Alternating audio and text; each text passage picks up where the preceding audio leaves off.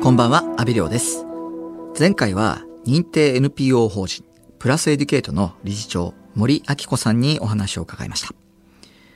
日本政府が外国人労働者の受け入れの拡大支援をしていることもあって、在留外国人は増加傾向にあるものの、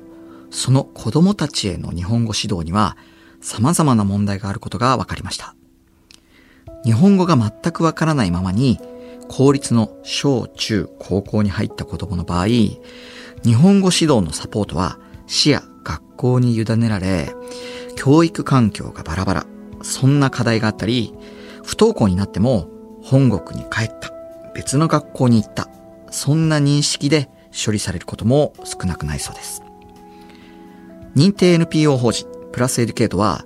在留外国人の方が多く暮らす愛知県豊明市を拠点に国籍、ルーツを問わず日本語初期指導教室や放課後学習支援教室などを通じて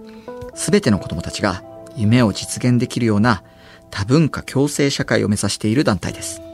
今週は具体的な活動について伺います。森さん、今週もよろしくお願いします。どうぞよろしくお願いいたします。まずは、プラスエデュケートの日本語初期指導教室について教えてください。はい。えーっと、まずですね、私たちは、まず来日直後で日本語がほとんどできない義務教育年齢の子供たちが、えー週に5日ですね、4時間の、まあ、1回あたり4時間ということです。の授業をおよそ3ヶ月間、計240時間受けて日本語をマスターしていきます。えー授業は日本語のみで行います。愛知県豊明市と碧南市の2カ所でですね、えー生徒は小学校1年生から中学生まで、えー通常1ターム、1期間さんですね、に30人から40人ぐらいを担当して、えーブラジルの子やベトナムの、えールーツの子たちが多いですね。うんおよそ3ヶ月間で日本語をマスター。すごいと思うんですけれども、このカリキュラムの特徴は何なんですか？はい。えっ、と、まず240時間というのを話す、書く、聞く、読むですかね。えーこの4技能がバランスよく伸びるように1時間1時間全部カリキュラムが決まっています。で、レベル0の子が、まあ、会話、日常的な会話ができること、そして、えー日常的な内容の読解、簡単な漢字や100文字ぐらいの作文が書けるようにというのを目標にして、えーカリキュラムが細かく決められていますね。あの、特に初日の授業では、いくつかの決まり事があると聞いたんですが、はい。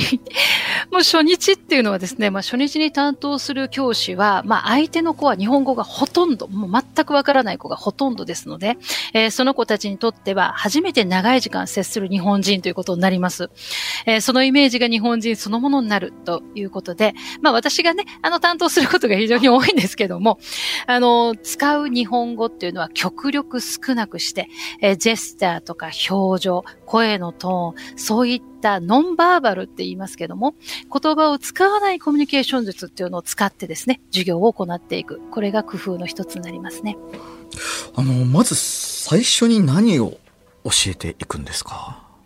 うん。やっぱりあの、最初はですね、あの、教室で使う言葉、私たちが授業を進める上で絶対に必要な言葉っていうのが、あの、最初になりますね。まず、鉛筆や消しゴムといった文房具は当然ですけど、その後、あの、立って、座って、見て、聞いて、書いてっていうような、やはり指示をする言葉っていうのを理解していただくっていうのが、まあ、最初になりますかね。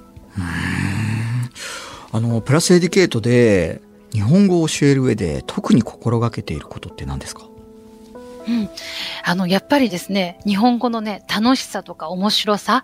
これを伝えることですね。やっぱりそれがないとですね、相手が子供だもんですから、日本語がもう辛いとか難しいって思っちゃったら続けてくれないんですね。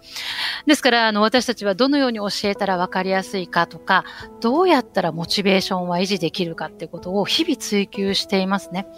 で、あと、習った言葉を使ってやり取りをしながら、子供たちからするとすぐ使えるっていうね、そういう体験を積んでいただくこと、それと段階を踏んでボキャブラリーを増やしていくこと、こんなことにも注意しています。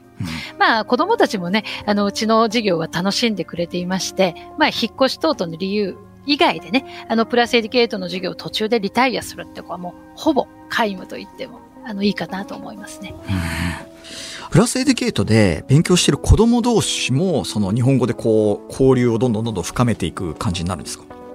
はい、そうですね。あの、私たちあの、国籍別のクラス編成にしていません。あえてですね。なので、日本語を共通言語にしたいと思ってまして、そのクラス。ですから、子供たちも子供たち同士でコミュニケーションを取ろうと思ったら、日本語を使わざるを得ない。ですね。でもそのことで、本当にあの、いい意味での文化理解、お互いを知る、お互いの差っていう違いを知りながら学習するっていうような、あの、その下準備もできているんじゃないかなと思いますね。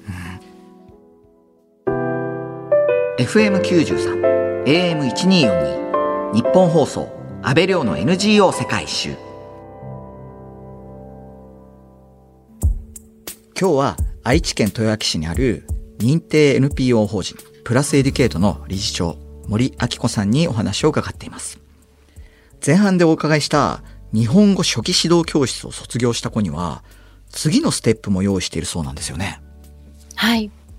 やはりあのあくまでも3ヶ月の240時間ってことですので、やはりそれだけでですね、じゃあもう日本語は必要ないっていうレベルにはやっぱりいかないわけですね。え特に子供たちはやはりそこから学習につなげていく、お勉強していくっていうことがどうしても必要になっていくので、まあ私たちにはそれ以降ですね、初級教育ですね、とか放課後の学習支援教室っていうのも、あの、一緒に運営しています。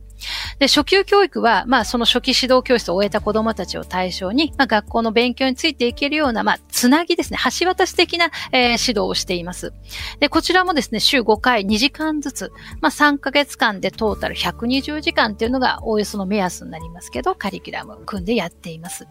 で、放課後の学習支援教室っていうのは、毎週、えー、月曜日と木曜日の放課後1時間から1時間半ぐらい、えー、を通じて行っているんですけども、まあ、小学生は宿題をはじめとした基礎学習、中高生は英語や数学を中心した、まあ、強化学習となっています。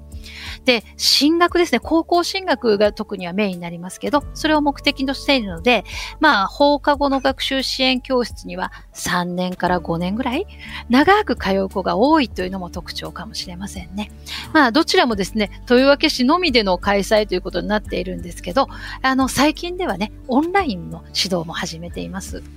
え、オンラインで指導ができるということは、その全国の、はい、あの、子供たちも受けられるんですか？はい。そういうことになりますね。すごいですね。あの、今、うん、はい、今、実はね、あの、私どものオンラインにも埼玉県やですね、群馬県から参加している子が、あの、います。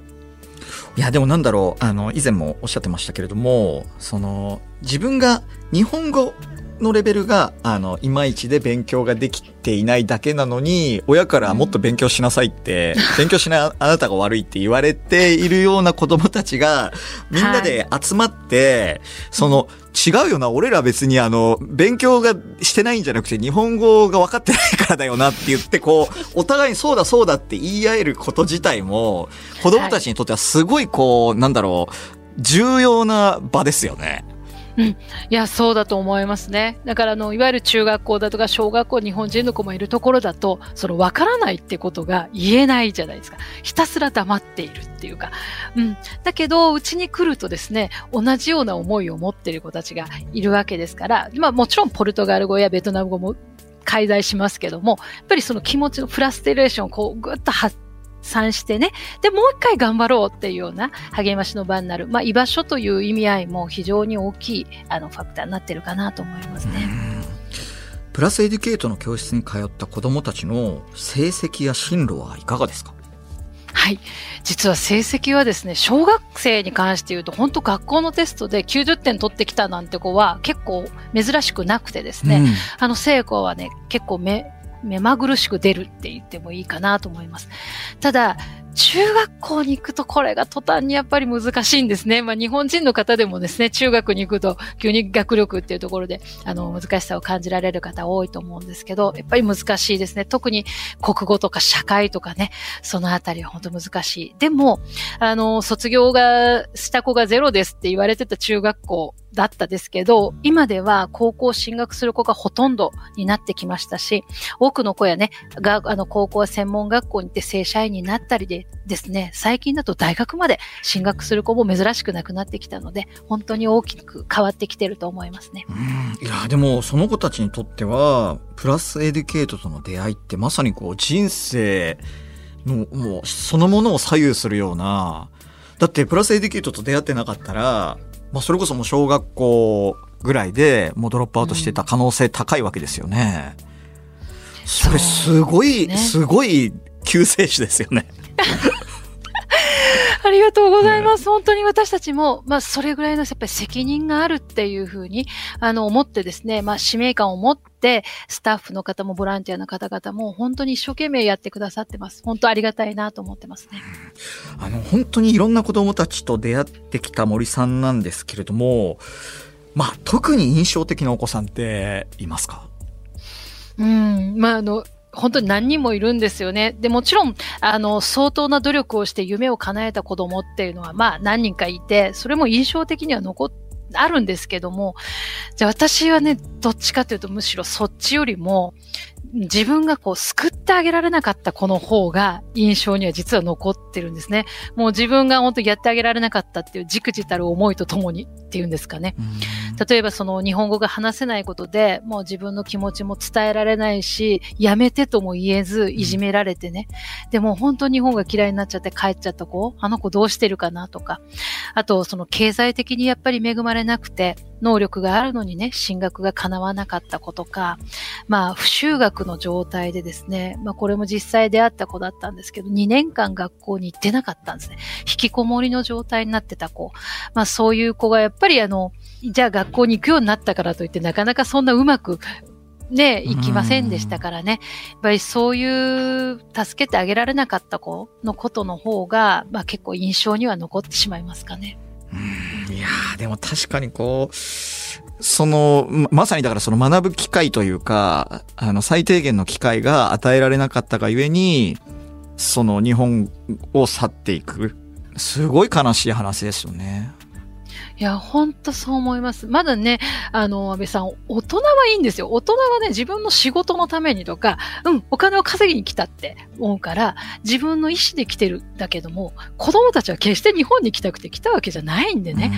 あの、ブラジルでもちゃんと友達もいて幸せに自分なりには暮らしてた。でも、親の都合で突然こう来られた。で、親よりも高い日本語能力が要求されるんでね、子供たちほどきついと思いますよね。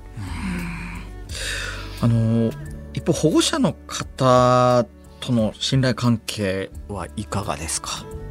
はい。まあ私も、やはり子供を救うには保護者との信頼関係絶対必要だと思ってました。で、意識しているのは、まあ日本の学校だとありがちなこととして、親御さんに連絡するときって問題があるときじゃないです。ね。だけど、まあ私たちはそうしないでおこうと。まあ忙しい毎日の中でね、なかなか子供の変化とか頑張りに気がついてあげられない保護者さんもたくさんいらっしゃいますね。やはりあの夜勤もしてらっしゃるもんですから、子供との時間がそもそも取れないという。ですので、まあそういう方々に私たちから子供を褒めるというような連絡、子供たち頑張ってますよっていうことを伝えるようにする。そういう機会として電話とか、まあ、あの、の連絡をね、あの、使っていますね。で、そうすると、まあ、保護者さんたちはですね、子供を褒めてくれる、認めてくれる人からの連絡っていうことで、あの、信頼をやっぱり寄せてくださるし、電話を取ってくれるようになる。だからこそ、問題があった時にも、それは対応しようっていうふうになってくれている。そんなふうなあのやり取りしてますので、まあ信頼関係はあの強いんじゃないかなと思ってますけどもね。まあそんな森さんなんですけれども、その子供たちを支える先生への指導や研修も徹底されているそうなんですが、どんなことを指導者の方々に伝えているんですか、はいうん、はい。まずあの、私たちの根本的な考えとして、教師っていうのは知識を伝えるだけじゃないと思うんですね。知識は別に今もうインターネットもありますし、本もあるし、学ぼうと思ったらどんな手段で学んでいく。だからじゃあ教師は、それよりも能力をこう引き出してあげるっていう、まあ演出家っていう私よく言葉を使うんですけど、そんなような存在じゃないかなと思うんですね。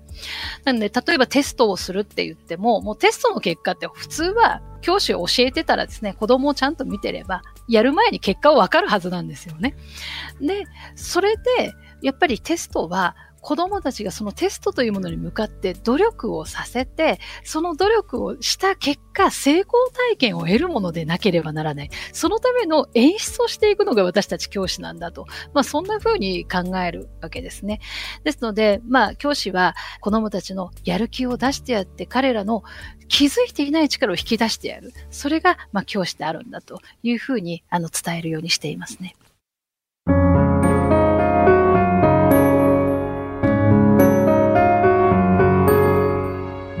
東京有楽町にある日本放送からお届けした安倍亮の NGO 世界一周。そろそろお別れの時間です。今日は認定 NPO 法人プラスエデュケイト理事長の森明子さんにリモートでお話を伺いましたが、多文化共生の時代にある日本ですが、その在留外国人のための日本語教育について、国や自治体にどんな改革を望んでいますか？まあ、私たちは、まあ、当初からですね、子供への日本語教育、もうこれを専門にやるんだってことを、まあ、特化して考えて、あの、やってきたわけなんですけど、もうその理由はですね、やっぱり子供の方がですね、ライフプランを考えていく上で、より大人よりも日本語が、高度な日本語が必要で、かつ、成長のスピードが速い。やっぱりあの、子供への支援というのは必要だっていうふうに、本当に思ってます。で、まあ、全国でですね、在留外国人の子供の日本語教育にも孤軍奮闘、やらねばならないってことでやってる方多いと思うんですけど、もう収入も本当に正直言うと低いですしね、あの地位、日本語教師としての地位っていうのも高いとは言えないんじゃないかなと感じています。なのでまずそこをね、改善してほしいなと思ってますね。で、あと、まあ自治体さんと組んでですね、まあ学校教育の一環にこの日本語教育、えー、が、まあどんな子も受けられるというような体制にしていただくのが一番だなというふうに思うので、今、豊明市は、まあそういうことがうまく回っている自治体の一つかなと思いますけど、どこでもね、そんな風になっていただけるといいなというふうに思ってます。うん、最後に、森さんがプラスエデュケートの活動を続けてこれた原動力を教えてください。もうこれは一言で本当に子供たち、もうそれに一言につきますね。やっぱり子供たちはもう本当に変化していきます。ものすごく変わっていきますから、不安でおろおろしていた子たちがね、夢や自分の将来像を語ってくれたり、もう受験に成功して先生ってこう戻ってきてくれるってもう何よりの喜びになると思います。私たちがこうやる意味意義っていうんですか、社会的な意義っていうものを本当に感じられるあの仕事ですのでね、まあそれが私の活動の原動力になっていると思いますね。森さん、2週にわたってありがとうございました。ありがとうございました。ここまでのお相手は、安倍亮でした。